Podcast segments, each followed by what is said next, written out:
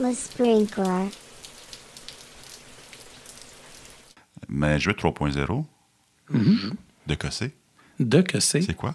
Ben, pour commencer, c'est un livre de Jürgen Appello Ouais.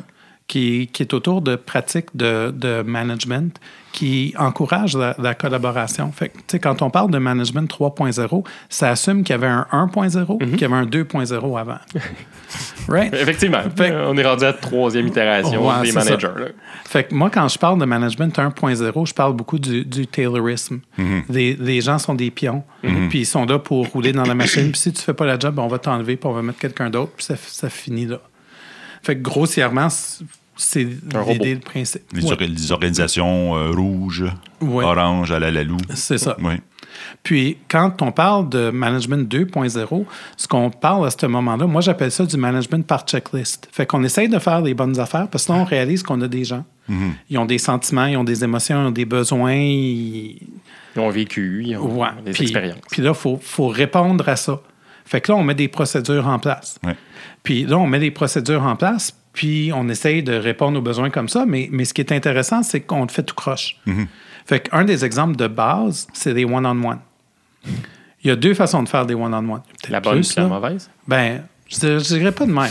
Il y a la façon où on dit, tu sais, Mathieu, ça fait longtemps qu'on se rencontre comme ça, là, puis je sais plus trop de quoi parler. Là. Fait que là, la demi-heure qu'on passe ensemble à chaque semaine, tu vas me donner un statut sur tous tes projets. Ça, c'est une des versions. Ouais. Une autre des versions, c'est, tu sais, Mathieu, on a créé un plan de développement en début d'année. Euh, ce serait le fun de savoir où est-ce que tu es rendu maintenant dans ça, puis comment est-ce que je peux t'aider, puis... Mais la première façon, check, je fais des one-on-one. Tu sais, des équipes font du scrum à la limite par checklist. On fait notre sprint planning en début de sprint. Bien sûr, on ne veut pas perdre notre temps, certainement pas. Fait que on le fait le plus vite possible. Sais, Qu'est-ce que tu veux dire? Ça prend une demi-journée pour deux semaines de sprint. Non, non, non. Il faut que ça prenne une heure, une heure et demie parce que je gaspille du temps. Là. Ah oui. Check. On fait notre planning. Sais, Daily Scrum, même affaire. Daily Scrum, 15 minutes. Personne ne sait pourquoi on se rencontre. Mais j'ai répondu aux trois questions, Just, fait que c'est le fun. just get it over with. Just get it over with, I'm done. La rétro, hey, on- oui, on fait des rétros. On fait des rétros d'une demi-heure à chaque semaine, à chaque deux semaines. Oui, bravo. Je-. Avec les mêmes questions je, tout le je temps. m'engage puis- à mieux communiquer. Voilà. Avec des bons vœux pieux, là. Non, c'est ça. Fait que management Travailler fort dans les coins. 2.0, c'est autour de ça. On le fait parce que le système nous dit de le faire. Fait que, tu sais, l'autre exemple que j'aime donner, c'est des systèmes de revue de performance à la fin de chaque année. Il faut remplir, je sais pas, pour le 30 novembre, il faut que tout soit fait. Quand est-ce que Mhm. les gestionnaires euh, parlent à leur gens? Le 28. le 28 ou au moins dans la semaine, du 20 la semaine avant. sais. Puis euh, on le fait Mhm. Donc, ils parce ont, que ils ont- c'est- ils ont le portrait de la dernière semaine, c'est ça. essentiellement. C'est ça. Mhm. Puis quand, quand j'étais chez IBM, on faisait des plans de développement pour des employés. Puis moi, je me rappelle, je sais pas combien d'années, j'ai été cinq ans chez IBM. Je pense que des cinq années, mon gestionnaire m'a dit Tu sais qu'on n'a pas de budget pour la formation, là, hein? Euh, fait que euh, tu vas trouver des choses pas chères en ligne, right? Mais le développement est fait. J'ai une anecdote de, C'est le moment du disclaimer. hein. du disclaimer. Les opinions de l'invité demeurent des opinions de l'invité. Ah. Ce sont entièrement. Tu mettras ce bout-là juste plus rapide, comme si Ouais.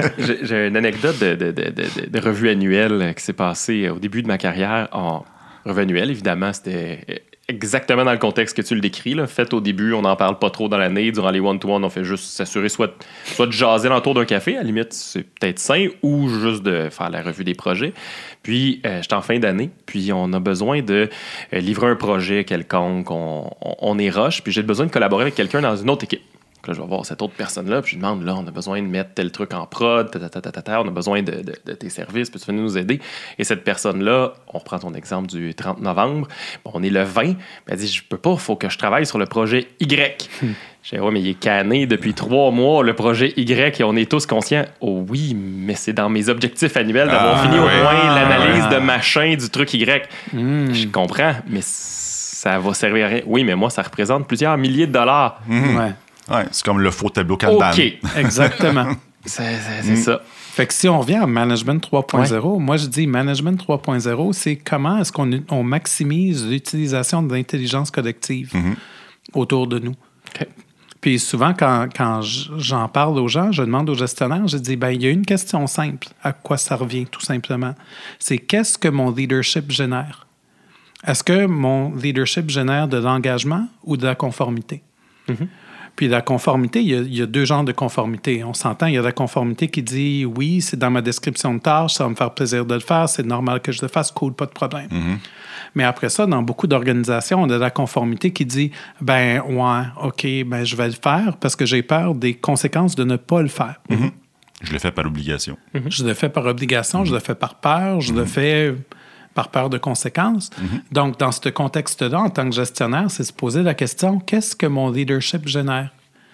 Est-ce que ça génère, ça génère l'engagement de mes employés ou si ça génère de la conformité? Puis si c'est de la conformité, ben, c'est peut-être pas du 3.0 qu'on parle. C'est ça qu'on veut. C'est ça notre intention. On vient à ton début de discussion sur le, le Ouais. pourquoi. Ouais, ouais. Ouais. Puis il se passe quoi là-dedans? Puis il se passe quoi là-dedans? La formation 3.0? Euh, ce qu'on fait, moi, j'ai un principe que, que j'aime beaucoup, que j'ai. C'est un de mes clients qui, qui avait cadré ça comme ça, puis j'ai adoré comment ce qu'il l'a cadré. Fait que j'ai dit, je te vole ça, puis je l'utilise maintenant. Euh, il parlait, on parlait de rétrospective, puis on parlait beaucoup comment préparer la rétro, comment la cadrer. Puis il disait, tu sais, il dit, nous, notre responsabilité, là, c'est d'amener le contenant. Puis les gens vont amener le contenu. Donc, moi, quand je pense à Management 3.0 puis les divers outils qu'on a là-dedans, chaque outil dans Management 3.0 est un contenant pour une conversation. Ça dépend de ce que tu essayes de créer comme conversation. Puis dans ce type-là, cet outil-là va peut-être t'aider. Mais le contenu, c'est les gens qui vont l'amener. Oui, oui.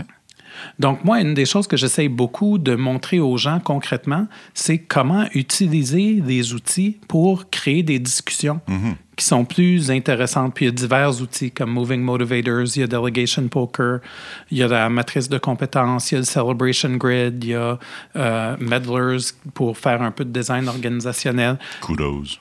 Oui, des kudo cards qui, qui sont là pour un peu donner de la reconnaissance à l'interne. Il y a toutes sortes d'outils intéressants. Euh, mais des fois, quand les gens viennent, les gens viennent, puis c'est comme, OK, ben là, euh, tu sais, donne-moi des outils, donne-moi des outils, OK, mais si tu les utilises dans le même, dans le mauvais mindset, On fait encore au début de notre discussion sur le mais pourquoi tu l'utilises? Ouais. c'est ça. Fait que beaucoup, tu sais, dans la formation, on, on parle de ça, on parle du, du mindset qui est nécessaire. Puis après ça, quand on fait des jeux, souvent ce qu'on fait, c'est, moi, je prends beaucoup plus de temps dans les jeux que ce qu'ils disent dans, dans les slides. Puis moi, j'utilise ça chez mes clients. J'utilise ces outils-là chez mes clients. Donc, je sais comment ça marche, je sais comment ça brise. Je les ai vus briser. Je les ai brisés moi-même. Je les ai vus briser dans la formation. Ouais. Euh, Ouais, ouais. fait que, tu sais, c'est- c'est comme comment est-ce que. Comment, le- la difficulté avec cette formation-là, c'est comment est-ce que tu le rends concret pour les gens, puis réel? Parce que des fois, les gens, ils vont voir quelque chose comme le delegation poker, puis ça va pas être clair pour eux comment ramener ça dans la réalité. En fait, c'était un peu ça ma question. Je suis gestionnaire. J'ai fait la, la formation 3.0. Euh, quel phénomène devrait se produire devant moi en entreprise pour me, me faire allumer à utiliser Moving Motivators, par exemple? Bien, pour Moving Motivators, ça va être une question d'intention. Ce que je veux dire par là, c'est que tu peux l'utiliser de différentes façons, ce jeu-là. Euh, tu pourrais l'utiliser, par exemple, mettons que ça fait six mois que ton équipe est en transformation. Puis, ce que tu aimerais, c'est que les gens ensemble parlent de leur expérience de, des six derniers mois. Ben, tu pourrais utiliser Moving Motivators puis dire à l'équipe, ben là, entendez-vous sur l'ordre pour les cartes? Moving Motivators, pour, juste pour les gens qui 101, écoutent, ouais. euh, c'est un jeu qui parle de 10 valeurs, 10 besoins intrinsèques des gens. Ouais. Et puis avec ces 10 besoins-là, ce qu'on fait, c'est qu'on on peut les placer de, du plus important au moins important. Puis après ça, on pense à un événement, puis là, on, les place en haut ou en bas, dépendant de si ça a changé positivement ou négativement. Ouais. Donc, avec une équipe, ce qu'on a fait concrètement à un moment donné, c'est que ça faisait six mois qu'ils étaient dans leur transformation.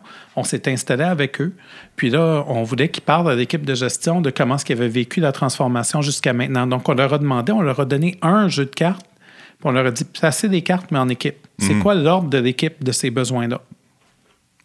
Donc, c'est un, un exercice d'équipe. Les Moving Motivators d'un contexte d'équipe et non pas d'individu. Ça peut être aussi d'individus. OK. Tu peux l'utiliser dans un one-on-one. Oui. oui. Tu sais, Eric, euh, ça va moins bien de ce temps-ci. Euh, J'aurais peut-être une façon qu'on pourrait en parler juste pour m'aider à te comprendre. Mm-hmm.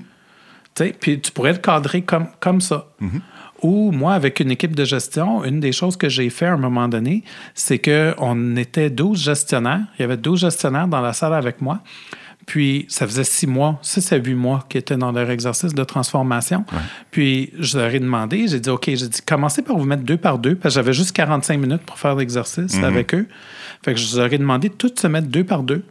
Chacun avait un jeu de cartes. Je leur ai dit, mettez-vous avec quelqu'un que vous n'avez pas l'habitude de vous mettre. OK. Puis, placez des cartes, ai expliqué le processus. Puis, j'ai dit, parlez de votre expérience à la personne avec qui vous êtes. Ouais. Puis à la fin, j'ai fait le tour de la table.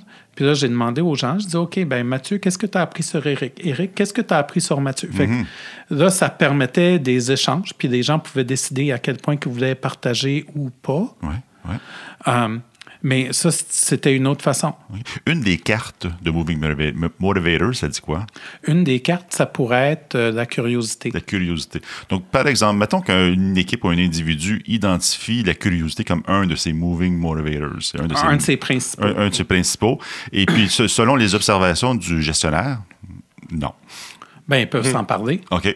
Puis peut-être qu'il y a quelque chose dans l'environnement qui l'empêche d'utiliser sa curiosité. Peut-être que quand il va la placer, ça va être haut pour lui comme important, mais ça va être bas parce que c'est impacté négativement parce qu'il ne peut pas l'utiliser. Alors, l'objectif principal, c'est de, c'est- c'est de générer la conversation. Exactement. Mm, oui. Puis c'est pour ça que je parlais de contenant puis de contenu. Oui. Fait que ça dépend, c'est quoi la conversation que tu veux créer. Tu peux faire le même exercice. Moi, je- avec l'équipe de gestion, je les ai fait mettre deux par deux parce que j'avais 45 minutes. À avoir eu un après-midi, je les aurais toutes faites partager un après l'autre. Oui. Oui. OK. Même question, mais pour, mettons, euh, quel phénomène doit se produire devant mes yeux, comme gestionnaire, pour me motiver à utiliser euh, le delegation po- poker? Delegation poker, c'est beaucoup autour euh, de places quand tu entends que l'équipe se sent, sent qu'il y a des décisions qu'elle ne peut pas prendre, Ouais. qu'elle veut prendre, mais qu'elle ne Ouais. peut pas prendre, mais que tu as besoin de créer cette conversation-là. Même chose. Ça, c'est le jeu pour ça. Oui. Puis je l'ai utilisé de deux façons chez des clients. Je l'ai utilisé entre des gestionnaires puis des équipes. Mm-hmm. Puis je l'ai aussi utilisé entre des aviseurs techniques et des équipes. Fait qu'il y avait des aviseurs techniques chez un de mes clients que dans la transformation, ils s'étaient comme fait perdre un petit peu dans, dans le shuffle. Ouais. puis leur rôle était plus clair. Puis là, ils voulaient créer une conversation avec les équipes pour dire, ben, tu sais, il y a des choses qu'il faut qu'ils soient clarifiées entre nous autres. Mm-hmm. Puis, fait qu'on a utilisé ça pour créer la, la conversation. Mais c'est important de, de jouer les rôles comme il faut. Euh, quand je dis ça, ce que je veux dire, c'est que euh, j'ai déjà vu une équipe de gestion s'asseoir entre eux, utiliser les cartes pour décider comment est-ce qu'ils voulaient déléguer à leurs équipes. Les équipes étaient quelque part d'autre, Ouais. dans une autre pièce. Oui. Oui. Tu sais, c'est- c'est pas ça le but. On va pas prendre des décisions comme ça. Le but, c'est de créer la conversation avec l'équipe. Oui. Euh, concrètement, j'avais une équipe à un moment donné qui était très frustrée euh, après leur gestionnaire parce que leur gestionnaire jouait aussi le rôle de PO puis jouait aussi un peu le rôle de Scrum Master. On être omnipotent. Ah oui, il était Ouais. omnipotent. Puis c'était la revue. C'était dans la période de fin d'année. Ah, OK, donc Fait la que revue, en t'imagines plus, quand. oui, ouais, oui. fait, fait que là, l'équipe était frustrée parce que l'équipe disait ben là, on a besoin de prendre certaines décisions, mais on ne sait pas si on peut ou pas. On a dit OK, correct. Fait qu'on a fait un atelier, on a demandé aux gens c'est quoi toutes les choses que vous voulez décider, que c'est pas clair pour vous si vous pouvez ou pas? On les a identifiés, on les a groupés ensemble. On, on a créé des catégories. On a essayé de dire, OK, mais là, si cette catégorie-là, c'est quoi le top 3 que ça veut dire, cette affaire-là? Puis là, on est arrivé à quelques sujets, puis on a voté sur ça. Ouais. Puis on a créé des conversations. Souvent, le, le déclencheur sur les delegation poker, c'est quand tu sais, le, le mot euh, rôle responsabilité revient euh, souvent. Ouais. c'est un petit indice que ouais, il y a peut-être peut-être place pour ça là, sur le responsabilité. là. Mais il faut faire attention, par exemple, dans ce contexte-là, dans le rôle et responsabilité, parce qu'il y a des gens qui peuvent un peu mal l'utiliser, puis l'utiliser un peu comme un racis. Ah oui, aussi. Puis tu veux pas l'utiliser comme, comme un racis. Ce que tu veux l'utiliser, c'est entre La une forme d'autorité. C'est ça. C'est entre une forme d'autorité et, et, et des gens qui, ont, besoin, de décider. ouais. Avec les aviseurs techniques, ce qui était cool, dans la conversation, c'est qu'au début, les gens de l'équipe, ils étaient réticents. Ils disaient, oh mon Dieu, on utilise un jeu pour nous passer un sapin. C'est tout décidé d'avance. Puis Ah oui, c'est un truc de magie, tu sais. Je sors les cartes, puis tadam! c'est un cheval de. Troie. Mais c'est- quand ils ont vu que les aviseurs, il y avait certaines affaires que les aviseurs disaient, tu sais, non, non, on veut pas décider, on veut juste vous conseiller. Ah, Mais c'est à vous autres de le faire, puis venez nous chercher si vous avez un besoin. feeling que vous avez besoin de conseils, mettons. C'est ça, mais nous autres, on veut juste décider des technos. Comment sont utilisés, ça, c'est à vous autres.